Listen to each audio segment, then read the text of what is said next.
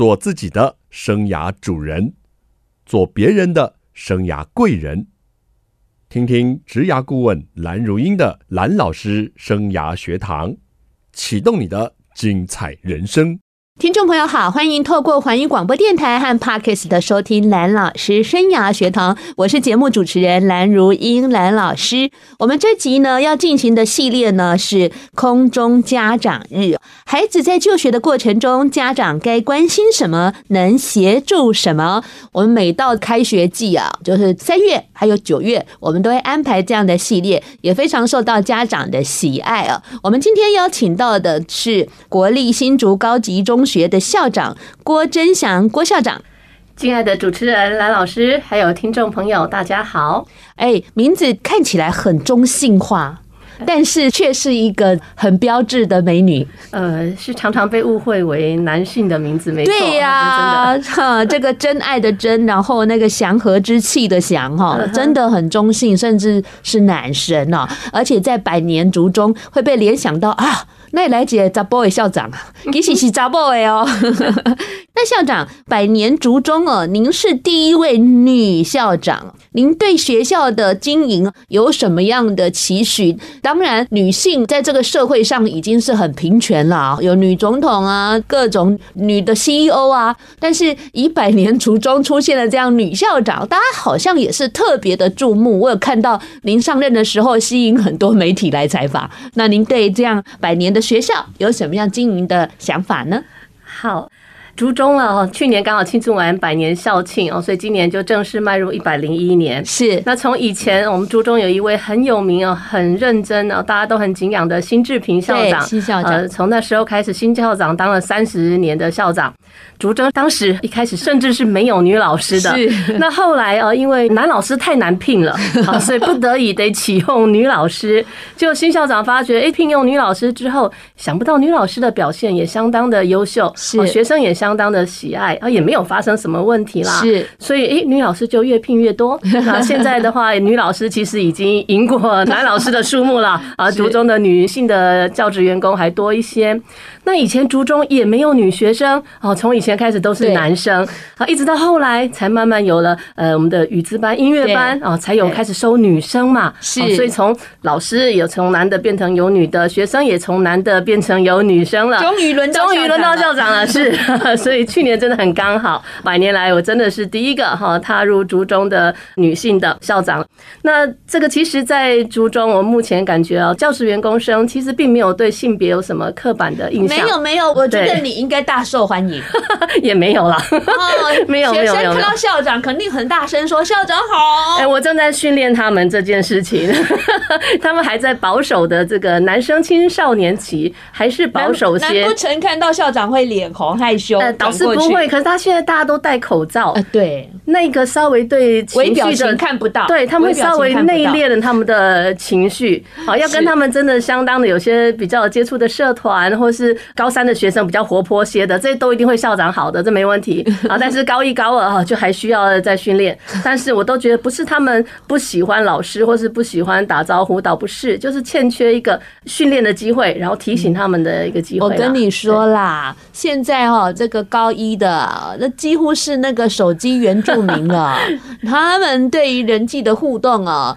普遍啊，还是需要多一点的提醒，还是要加强练习。真的，校长一开。开始就帮我们点出这一个，哎呀，家长也帮忙一下喽。好，那在学校经营上，你的想法呢？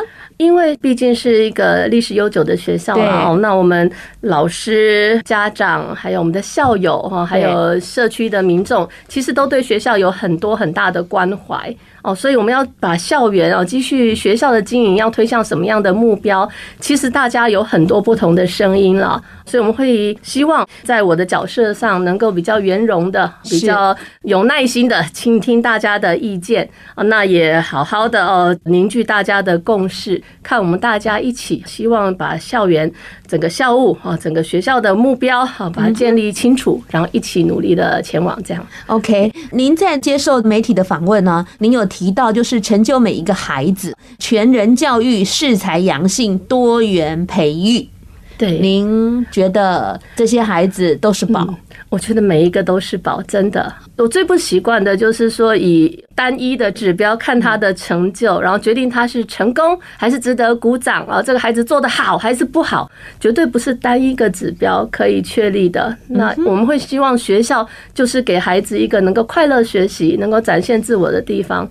我希望这是全人教育，每一个孩子都很重要。嗯，那竹中的校训啊，晨会。建议建议，对，这是很重要的。我们的校训很重要，我们一进来都会提醒学生这四个字，因为这是从之前的一路这样子传承下来。我们都说了，宁可你考不好，不会也不能作弊呀，对不对？这种诚实是一定要有的。然后怎么样运用这个自己的智慧？对，这个是一定要。越聪明的人，如果犯罪的话，是越恐怖的。没错，所以这个聪明和跟智慧啊，这个智慧才是我们要的嘛，不是只聪明而已。是。那健康的身体哦，竹中非常强调了，我们要跑山啊，然后要水运会，一定要游泳。会。对，陆运会大家也要参加，水运一定要游泳哈。所以对健康、心灵的健康也是，身体的健康也是。是。然后呢，大家都知道嘛，毅力。坚持到底才可能成功哦，所以这是我们的校训这四个字非常的重要。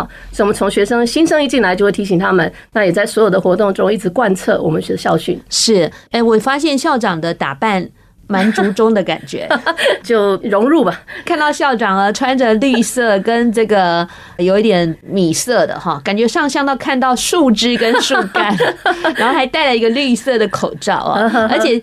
剪的发型也很年轻哎，嗯，融入融入。融入融入，对 对对，远远看起来真的看不出来是校长，看起来真的像老师，年轻老师。校长也从老师出身的，所以不能忘记自己是老师的身份。是是是。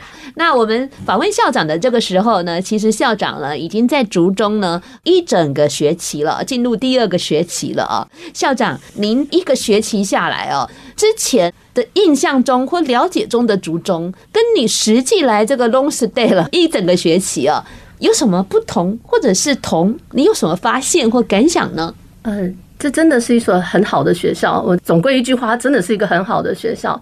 呃，很值得来当这边的校长，或者来这边当老师，或者当他学生，呃，或是来当他家长，我都觉得非常值得。因为在这边，学生是非常有活力、有主见，是。然后呢，老师超优质的，哦，与时俱进的能力很强。哦，现在的各种数位的教学，老师都非常主动，社群也都加入的很勤快。那家长呢，这个关怀度也很高，也肯支持陪伴学生的能力也相当强。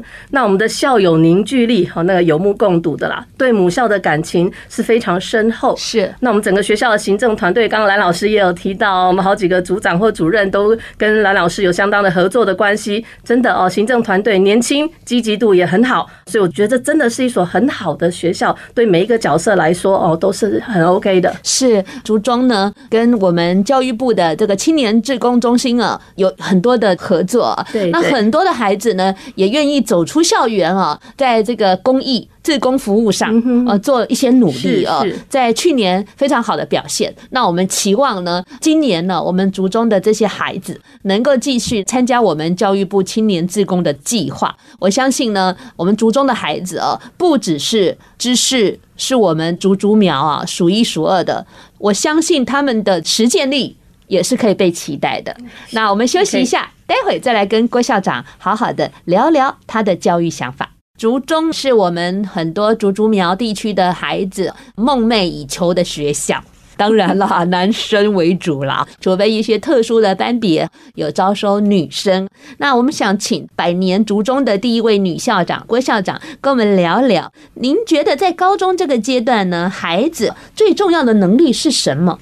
这个可能就是近几年哈，大家很夯的话题。每次提到教育议题，大概都会把一零八课纲拿来讲一讲哈，然后就会提到说，呃，一零八课纲里有核心的素养啊，有那个三面九项，就会提那些相关的应该要有的核心的素养啦。是，那这当然他讲的能力素养哦，非常的重要，我也非常的赞成。的确，课纲里提到的这像自主行动啦、沟通互动、社会参与这三个绝对没问题，是。一定是要培养的。呃，算是能力了，当然很重要。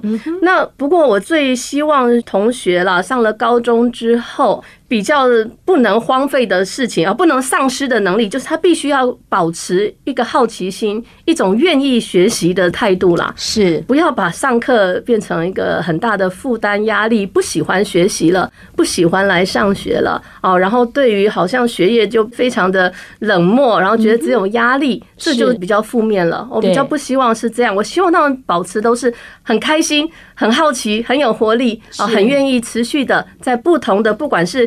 课程、科目、活动都可以尽情的学习，快乐的享受。是对，所以动机感很重要。是的，然后学习其实是一件快乐的事，应该是的。可能对于我们这种爱读书的人是，对于那种找不到读书意义的人，可能不是呗。爱读书这件事，看要怎么定义了。哦，通常如果说读书一定要跟考试，然后一定要看结果的成绩，然后要读到班上的名次或是学校的名次，我想这个压力就大了，是大概也开心不太起来了。但是如果能够跳脱这一些我们刚刚说的啊，成绩名次单一指标的，对，就不要去管这些。而你如果照着你的兴趣，对，能够对某一个领域很有兴趣的，你就认真去学习，认真去钻研。我倒觉得不应该是那么少人会喜欢读书啊，或应该是还蛮多人会喜欢自己找到自己的兴趣嘛，应该是件开心的事才对啊。而且刚刚校长说，其实所谓的学习哦，广义的学习并不一定是课业。刚刚校长也说，像活动的参与啊，这些都很 OK。是的，或者是说实物的实作，对，动手自己去做，然后跟别人合作，一起发表一些专题的成果，都很值得鼓励啦。OK，这样的学习广度多，那甚至有一些服务的学习哦，那广度大，我想就是孩子能够找到自己的焦点的机会也就是多。对，但是我们这样的理念，同时也是要，我们不敢说教育，宣达给家长，因为呢，可能家长。有时候比孩子更在意成绩耶，校长。的确哦，家长的角色，当然我们都当家长的，我们一定懂了哦。但是就是有时候家长不妨自己想想了哦，我们帮孩子做的唯一的决定，或是我们觉得那是对的路，是不是真的是唯一的路，或是真的是对的路？哦，我们到底有没有这种能够看得到未来 三十年、五十年变化的这种超能力啊？我是没有啦，哈，所以我想说，家长有时候只看现在的成绩，只看现在上的学校，或是只看这么短的呃达成目标的这么近的成果，我倒不认为是唯一的方式啦。嗯哼，对，所以我希望家长也能够跟着孩子一起与时俱进，然后一起接受一下新的观念。有我。们家长真的蛮愿意学习的啊，所以我们才会在竹中啊换了校长。我们让校长有一学期的实务的带领以后，赶快邀请校长透过广播、通过 Podcast 的来跟家长们见见面啊，让他们也知道新的校长在教育上的想法，一些比比较创新的做法又是什么。那刚刚校长说，孩子要保持好奇心哦，能够开心、愿意学习哦，在学校这个部分，怎么样来触动他们这样的一。个重点呢，就随着新课纲真的在推行下来，开设的课程。或者说让学生能参与的活动，其实我们学校的教务处了哦，辅导室等等都相当的积极，而且学务处也通通都是哦，端出很多。尤其我们有很好的邻居，那个清华大学、阳明交大哦，都是我们非常好的大手牵小手的伙伴啦哈。就随着他们给我们的各种课程哦，他们教授都愿意这样子的来赞助，甚至我们还有这个 Open Lab 有实验室可以去跟着他们的教授研究生做专题哦，有这么多不。不同的可以让学生去试探自己性向的可能啦，所以学校这边能够提供的就是我们不过度强调说对专要考的那种考科的精熟啦，去练习到哦这一题都不能错，然后考古题全部要做三遍 哦，我们不做这样的事。我觉得那个是把我们聪明有才华的孩子给埋没了。是，我觉得他们可以达到的目标其实更远，他们应该是更有创意的一群，也更有。未来的一群，不要用这种呃太繁琐还有太精熟的这种东西来折磨他们啦。所以学校整个大家我们团体其实大家想法大概差不多一致啦。OK，哦，就是活动课程尽量多，然后不要只注重升学科目，是绝对不是唯一的重要的。OK，好，人生历程太长了哦，不能只看成绩。对，好，那家长的部分，您觉得可以怎么来协助这个阶段的孩子呢？在学习上。家长哦，我想大家其实平心而论，大家都知道自己的孩子一定跟别人孩子不一样哦，所以千万别拿他们一天到晚跟谁来比较啦。那孩子的步调其实也每一个人都有很大的差异。哎，有些人生性就是很快，有些人生性就稍微慢一点。对啊，有些人就是哎。记忆力很强，有些人理解力很强，有些人忘性比较好。对啊，有些人很快就背得住，有些人就是很慢，但是他背得牢。嗯，对对，我可能是背得很快的人，但是我是过了一天，我可能就忘记了。有些人是要透过做一遍才会学习。对对，所以手的操作，然后眼睛的看，或是嘴巴把它讲出来，每个孩子都不一样啊。是是。对，那家长在想的时候，你想大家自己的宝贝们哦，这个到底适合什么样的脚步，什么样的步调？也许大家可以放宽心想，为什么一定要按着教育部规定的？步调哈，一定要按着这样的学习，一定要这样的周次，他就得学会。嗯哼，哦，他为什么一定要照着这个步调才叫做成功呢？哦，他现在也许需要的是慢一点，或需要调试一下他身心。我们为什么不能给孩子那样的时间？我们可以等他成熟嘛。我们现在在等的青少年，多半大概家长都在忍耐他们的这个个性吧，或是忍耐他们的脾气。但是其实那是一个阶段，过了就好了。嗯哼，好，所以我们可以等待，多给学生一点机会，多给孩子们一点。时间啦，不要过分用自己的目标来要求这些事情。父母有听到哈，不要过分用自己的目标来要求这件事情了。就是像我经常也在跟家长做亲子讲座的时候，我也说自己做不到的，不要期望孩子替你去实现。那个孩子不是父母的复制机啊，不是一个影印，然后他就照着你的方式去做。这也是我们当父母也要反思哦。现在教育很重视反思，我们家长哦反思的这个功夫啊，自己也要稍微进行一下。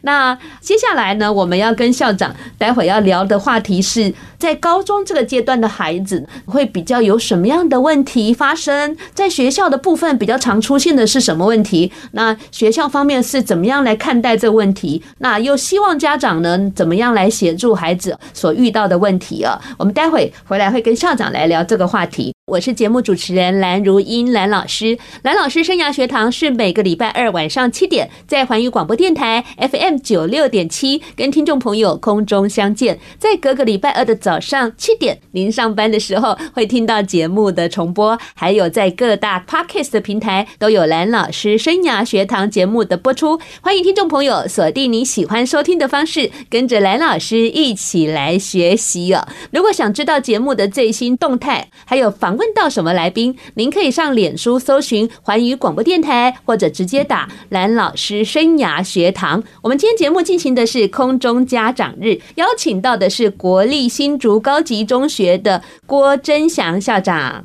各位听众朋友，大家好。是女的校长哦，校长呢刚刚跟我们说，孩子的好奇心，然后开心的、愿意的学习啊，这是在高中这个阶段，除了一零八课纲所要培养的这些能力素养之外哦，他觉得最该在意，也最该协助孩子把学习当成是一件快乐的事，他愿意去学习，透过课堂的学习，透过活动的学习，透过各方面的学习。哦，都来触动他哦。那校长，您在高中任教也很久，哎，也蛮久了，对，二十几年了，二十几年。当校长也好几年了哈，也当过南部的高中的校长，现在来我们新竹这边担任校长。校长啊，您觉得高中这个阶段的孩子啊，最常出现什么样的问题，或是这几年比较困扰的问题会是什么呢？啊，这个问题啊，可多了哇！我们可以做三集了，是吗？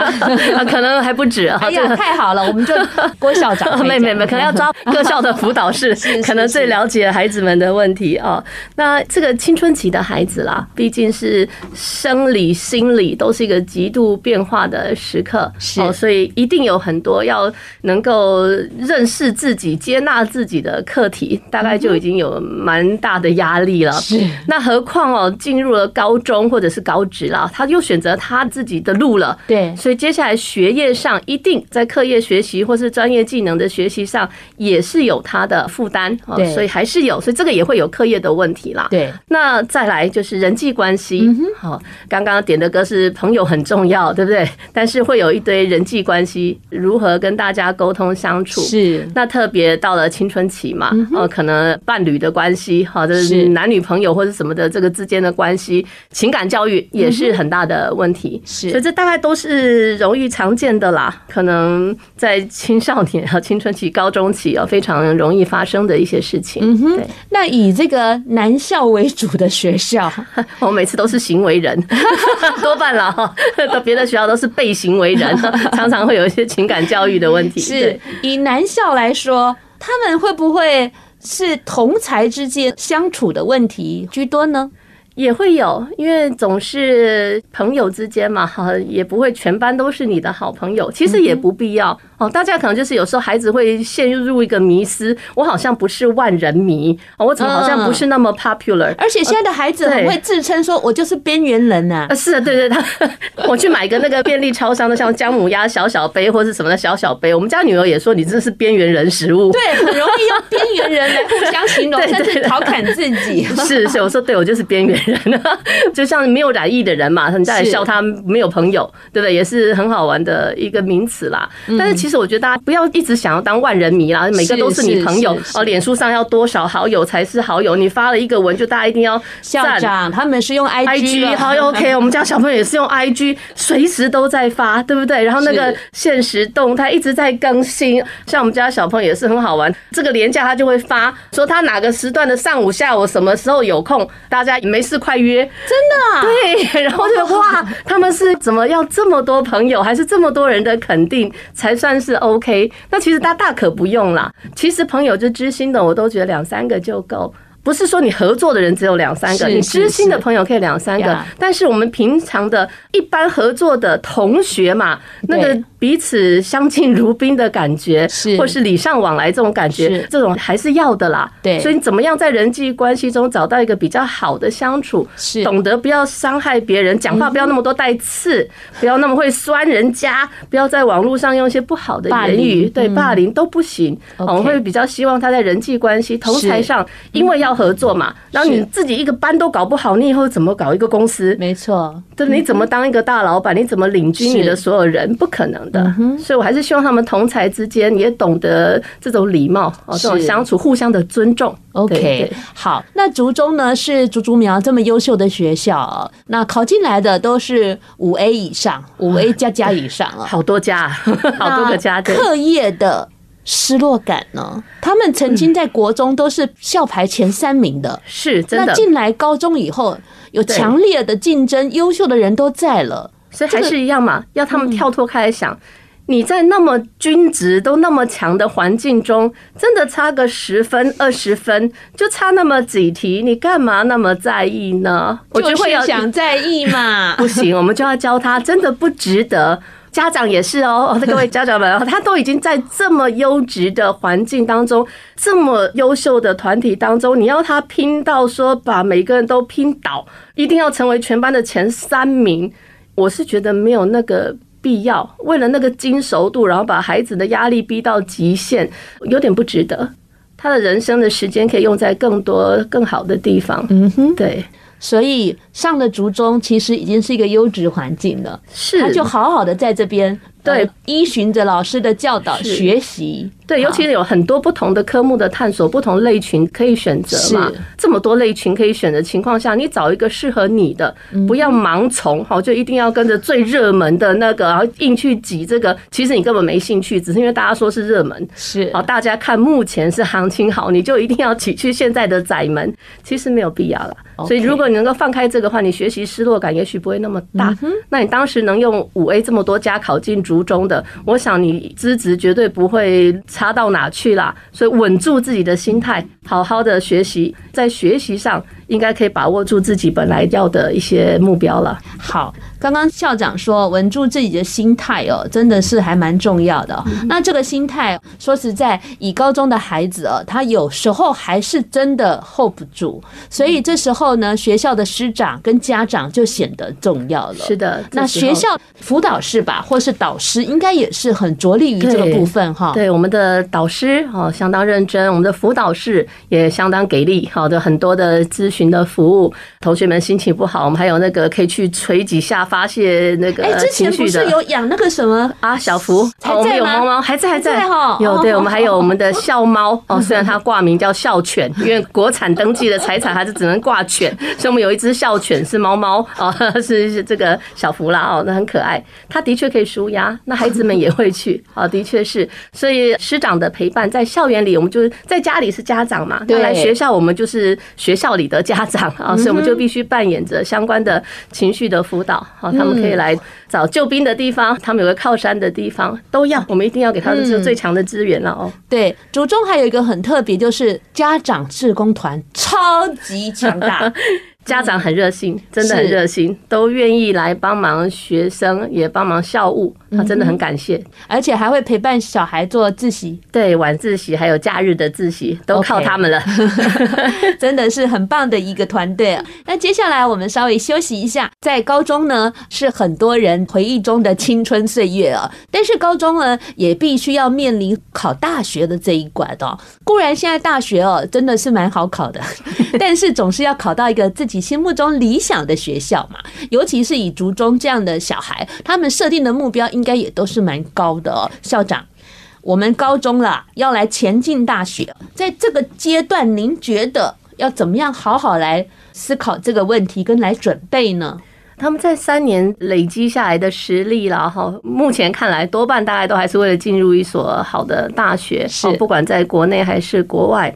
那还是一样，他心智要一样够成熟。我们高中其实教育教的就是奠定好良好的基础啦。那到了大学的时候，就因为你有这样的好的基础哈，你到了大学才更容易在你的专业领域上能够真的学得懂哈，然后能够把它发挥到跨领域再去结合，才有那个可能嘛。是，所以高中时候的奠定基础是很重要的。所以我都会提醒学生了哦，就算是学测已经考完了哈，大家在等着第一节、第二节这个再慢慢做，但是高三下的课业也不要荒废。哎，这个好重要，好多人都考完学测耶，然后就开始乱了。对，那你上大学的基础就比不上那个读分科的人哦。分科测验的孩子是一路拼到七月多的。对，那现在也越多学校的学生，因为毕竟目标抓得高，所以大概学测嗯觉得没有发挥到自己的极限好的这个目标时候，都会在考分科嘛。对，所以那人家很认真的把高三下又更扎实的把这个基础打得更稳了。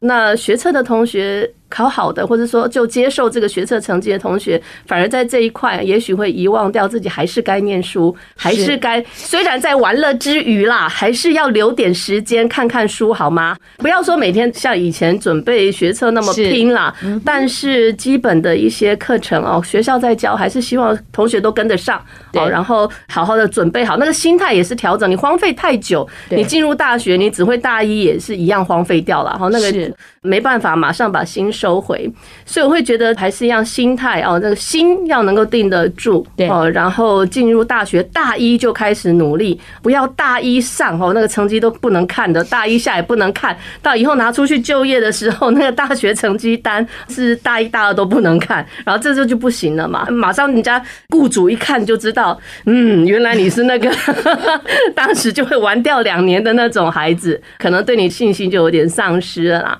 哦，所以基本上希望他们。还是稳住本来的学习习惯，生活的作息习惯都还是保持好。哦，因为毕竟上了大学，多半孩子都离开家里了。哦，不会有家长在每天帮你注意相关的生活细节，所以你的生活作息自己拜托要控制好。是，哦，那什么时候该念书，什么时候可以有你的玩乐时间、人际关系的经营时间，自己好好去培养你的时间的运用啦。是，这会提醒各位学生同学们要注意的。嗯，对。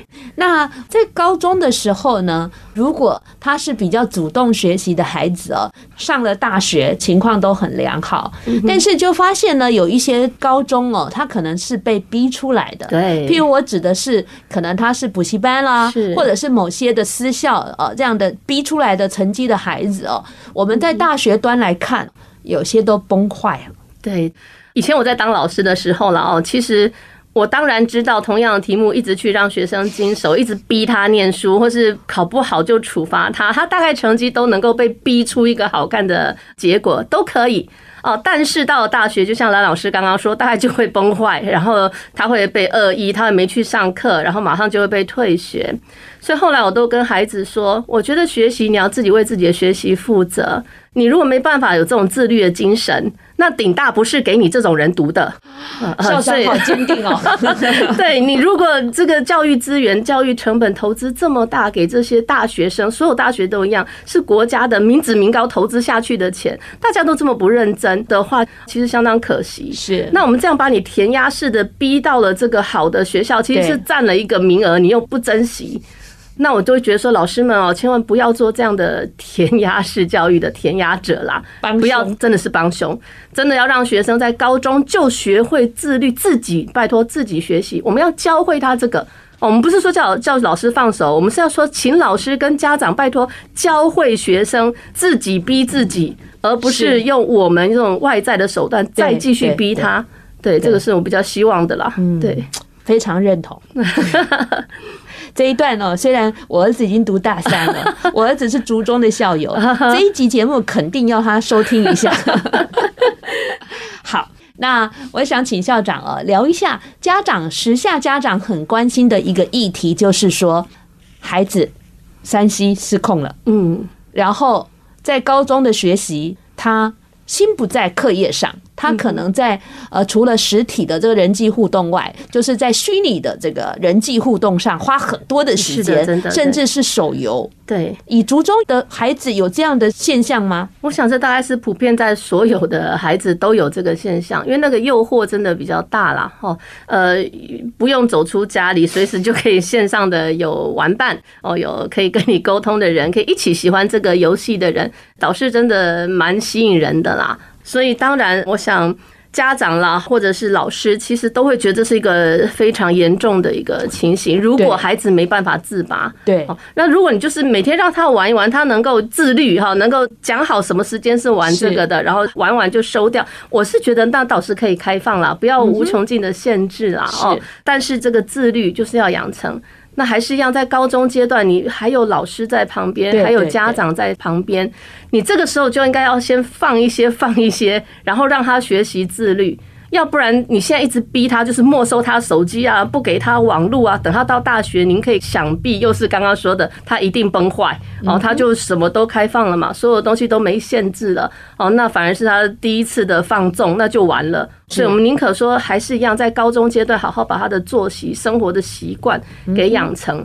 那对于像是三 C 的这种东西，呃，或者以前我们说烟也是啊，酒也是啊，赌博也是啊，或者是你任何没有办法自己控制、能够戒掉的东西，大概都是要教导孩子自律的重要性，大概都是一样的啦。OK。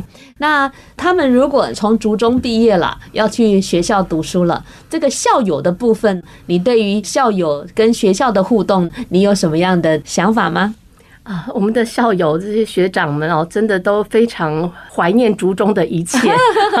听说他们每次回来还一定要爬墙回来，才觉得像是竹中人。真的呀？对对对，因为以前都是这样爬墙进出的，他们还不想走大门。那是回味他们年轻的时刻了哦。但是其实他们对母校感情相当好。那真的学长在外面也都提携很多学弟。那像这次我们百年校庆，连李远哲学长也远从美国回来，就只为了跟我们大家演讲那个。中研院院士啊，回来好几位学长，真的从美国这样这么大年纪的长者哦，愿意回来帮我们演讲，然后还很亲民的哦，坐在那边帮大家签名，签了两个小时哦，然后还一路在陪我们吃晚餐哦，那个体力跟那个精神呢，我真的觉得这就是竹中人的那种坚毅的精神，然后那种学长爱护母校哦，对母校的这个要求就是这样子的。那像柯文哲市长也是啊，他百年校庆回来致辞的时候啊，眼睛还泛着泪光，回想母校的一切，所以我都会觉得哇，想必在竹中的这些。些校友身上哈，大概心里都留下了很珍贵的